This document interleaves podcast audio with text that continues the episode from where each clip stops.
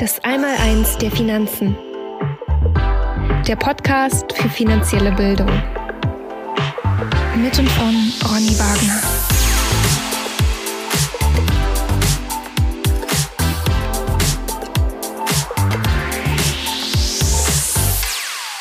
Herzlich willkommen zum Podcast für finanzielle Bildung, das Einmaleins der Finanzen. Mein Name ist Ronny Wagner und heute geht es in dieser Podcast-Folge um das Thema das Dreieck der Geldanlage.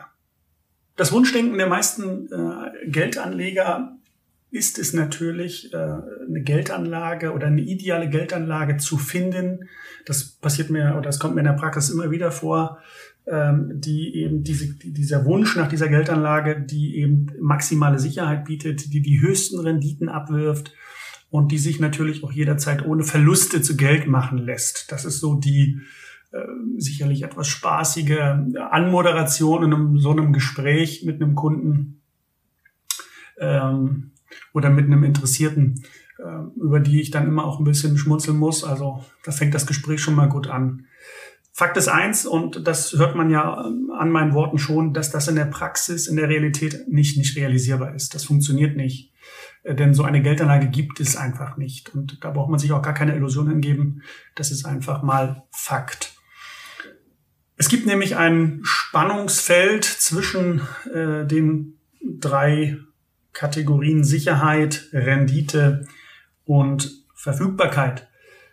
Und da sind wir nämlich auch schon bei diesem magischen Dreieck der Geldanlage. Äh, dieses Spannungsfeld zeichnet genau dieses Dreieck und äh, dieses Dreieck besteht eben aus diesen drei Kriterien Sicherheit, Rendite und Verfügbarkeit. Schauen wir uns die drei Begriffe vielleicht mal kurz an. Gehen wir mal zur Rendite, weil das ist ja etwas, was den meisten Menschen extrem wichtig ist. Ähm, was ist die Rendite eigentlich? Die Rendite ist im Grunde genommen eine Entschädigungszahlung, die ich bekomme für eingegangenes Risiko. Also wenn ich Geld investiere, dann gehe ich ein Risiko ein. Mal mehr, mal weniger, aber ich gehe es ein. Und die Rendite, die ich bekomme, sollte dieses Risiko entschädigen. Dazu ist natürlich notwendig, dass man sich erstmal des Risikobegriffes wirklich gewahr wird, dass man wirklich eine Idee davon bekommt, was ist denn hier überhaupt das Risiko, wenn ich heute Geld weggebe, wenn ich Geld anlege. Aber grundsätzlich ist also diese Rendite erstmal die Entschädigung für eingegangenes Risiko, natürlich nach Abzug von Kosten, Steuern ähm, etc. pp. Also alles, was mit der Investition verbunden ist, was ich da an Ausgaben habe. Der Berater muss bezahlt werden, der Produktgeber hat äh, eine Marge. Also das muss ich natürlich alles berücksichtigen und wissen. Und das sollte eben halt auch dann in eine faire Renditeberechnung eingehen. Der zweite Punkt in diesem Dreieck der Geldanlage ist die Sicherheit. Ähm, das ist etwas, was ich immer als gerne als Illusion betrachte. Es gibt keine Sicherheit. Es gibt auf diesem Planeten keine Sicherheit. Man hat, egal was man tut, egal wo man sein Geld anlegt, auch im, im, im Leben, man hat immer mit äh, Unsicherheit zu tun. Unsicherheit ist unser ständiger Begleiter. Und es ist ein Fehler, sich vorzumachen, dass es ein, so etwas wie Sicherheit gibt, dass Firmen irgendwie Sicherheit vorgaukeln, dass sie sagen, hier, wir können nicht pleite gehen oder die Anlage ist so sicher, da, äh, da kann ein, ein, eine Wirtschaftskrise kommen, da passiert nichts. Also da wäre ich immer sehr vorsichtig, äh, denn hier wird ein Bild aufgebaut, was so in der Realität nicht existiert. Also Sicherheit, die Definition von Sicherheit ist Freisein von Gefährdungen, so steht es im Duden drin. Und äh, da sieht man schon an der Definition, naja, eigentlich ist das etwas, was es so nicht, nicht tatsächlich nicht gibt. Und der dritte Punkt, die Verfügbarkeit äh, von Geld, von Geld oder meiner Geldanlage. Also die Frage, wie schnell komme ich wieder, wie, wie schnell kann ich meine Investition wieder zu Geld machen? Und äh, da wäre es natürlich schön, wenn, wenn das möglichst verlustfrei geschehen könnte. Da haben wir wieder das Thema, auch das ist ein Problem. Natürlich kann man sagen, diese Geldanlage ist täglich verfügbar. Ja, da kann man erstmal so in die Grundannahme treffen. Das mag auch richtig sein. Allerdings muss man natürlich dann auch wieder berücksichtigen, es gibt dann halt auch noch andere Einfluss, Einflüsse, die damit reinspielen könnten. Zum Beispiel nehmen wir mal so einen Investmentfonds als, als Idee. Ja, ein Investmentfonds ist täglich verfügbar, börsentäglich verfügbar. Äh, da kann, das kann man durchaus so sagen. Auf der anderen Seite muss man aber auch äh, fairerweise dazu sagen, dass es eben durch den Staat auch die Möglichkeit mal gibt, äh, eben zu sagen, nee, äh, jetzt mal nicht, aus diversen Gründen, äh, Börse zu, ja, wir haben gerade das Thema Pandemie natürlich auch, da spielt eine Rolle, sehen wir, haben wir ja gesehen, wie schnell dort sich Dinge verändern können. Es gibt Gesetze, zum Beispiel Paragraph 98 im äh, Kapitalanlagegesetzbuch, dass eben auch die Rücknahme von solchen Investmentfondsanteilen mal ausgesetzt werden kann, wenn es zu einer Krise kommt zum Beispiel.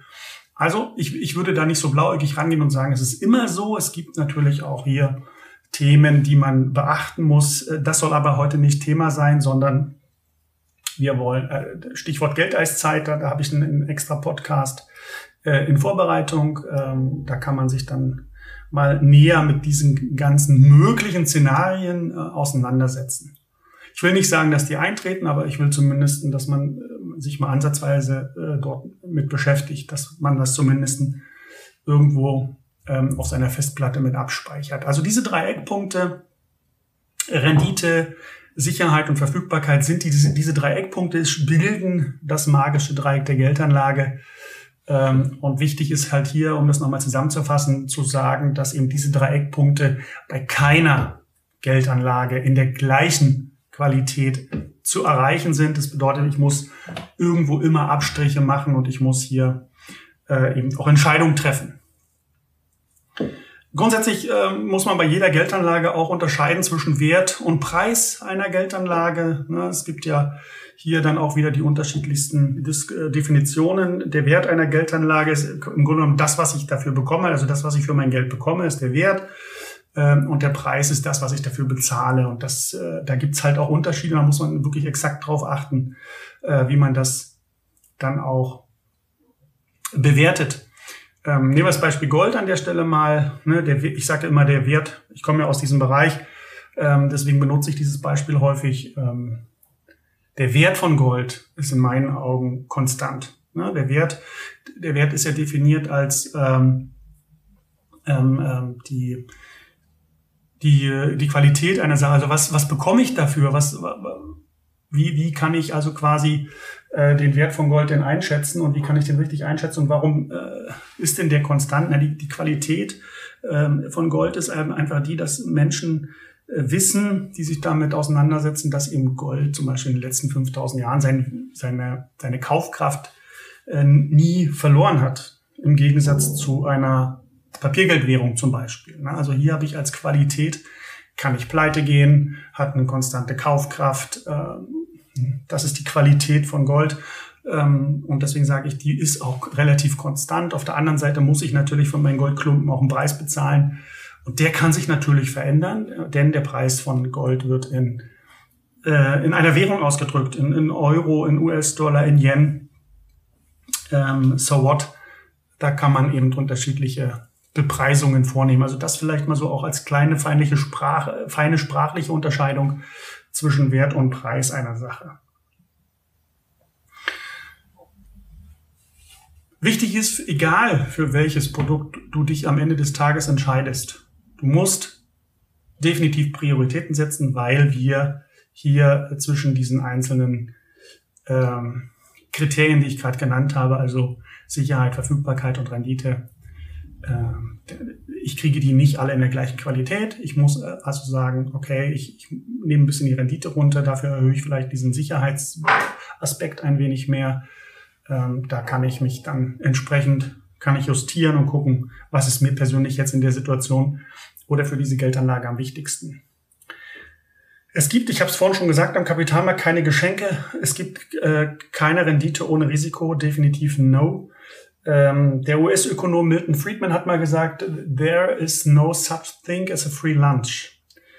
Ähm, also es gibt kein kostenloses Mittagessen. Und damit wollte er eben genau das, was ich gerade gesagt habe, auch ausdrücken, dass man eben am Kapitalmarkt immer Risiken eingeht. Mal mehr, mal weniger, mal ist, sind sie mir bewusst, mal sind sie mir unbewusst. Ich glaube ja eher, dass den meisten Anlegern, auch den professionellen Anlegern, ähm, so das Thema Risiko gar nicht so richtig real ist oder dass dort falsche Einschätzungen von Risiko äh, getroffen werden. Aber das soll ein anderes, anderes, anderer Podcast werden. Ist, ist, dir, ist dir persönlich die Rendite am wichtigsten? Also steht die Rendite bei dir im Vordergrund? Dann musst du höhere Risiken eingehen und eben auf Sicherheit und oder Verfügbarkeit verzichten. Und wer, wer diese Konflikte, diese Zielkonflikte hier bei einer, bei einer Geldanlage versteht, der kann in meinen Augen Fehler bei der Geldanlage äh, definitiv vermeiden und an wenig besseren Investitionsentscheidungen dann auch treffen. Das ist erstmal ganz wichtig. Da sind wir schon beim nächsten Punkt. Was ist denn eigentlich das Mindestziel bei einer Geldanlage? Wenn ich heute Geld anlege, was muss denn diese Geldanlage mindestens für mich erwirtschaften. Was muss denn da mindestens rauskommen? Weil wenn dieses Mindestziel nicht erreicht wird, dann brauche ich das Geld nicht anlegen, dann kann ich es anderweitig ausgeben.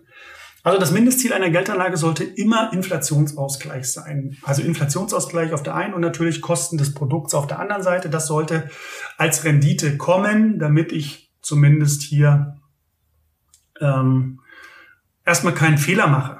Ja, dann gibt's halt noch ein paar andere äh, Punkte, äh, die man damit berücksichtigen könnte. Also, dass man eben auch das Risiko exakt einschätzt und dass man dafür dann eben noch eine so eine Art Risikoprämie erhält. Äh, ne? Also, das sollte natürlich dann auch mit dazukommen, äh, dass ich dann äh, mir immer bewusst bin, wenn ich Risiken eingehe, dass dann natürlich auch äh, eine entsprechende Vergütung für abfällt. Sonst bräuchte das Risiko ja auch nicht eingehen und äh, vielleicht auch noch so eine Art Liquiditätsprämie mit, dass man die vielleicht noch bekommt.